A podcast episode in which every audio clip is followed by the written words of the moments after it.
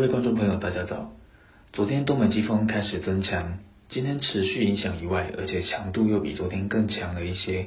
不只是为迎风面地区带来持续性的阴雨天气，更有冷空气南下带来降温。两者配合之下，北部、东北部地区的气温明显有些冷意。今天清晨，台湾本岛最低温在桃园十七点一度，北部市区虽然不像郊区那么低，但大多也在十九到二十度。而且白天回温有限，高温也只有二十度左右。另外，冷空气还会达到最强，今晚到明晨才是这波气温的低点。北部市区低温约十七到十八度，郊区可能降至十五到十六度。提醒北部、东北部地区的朋友们，出门记得携带雨具，并且要适时的增添衣物。除此之外，东北季风带来强风环境。各地沿海工况地区都有强阵风机会，海上风浪也相当强，前往海边或海上作业务必要注意安全。被风测的中南部地区晨间有局部的低云或雾，白天起会逐渐恢复晴到多云天气。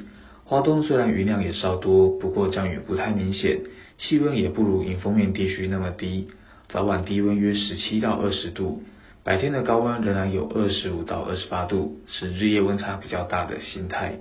明天各地的天气与气温形态跟今天相似，夜间到周三的早上有中层的水汽通过，中部地区也有短暂阵雨的机会。周三白天起东北季风减弱，到周四都是偏东风的环境。北部、东半部地区天气仍然不太理想，水汽依旧偏多，仍有局部短暂阵雨的机会。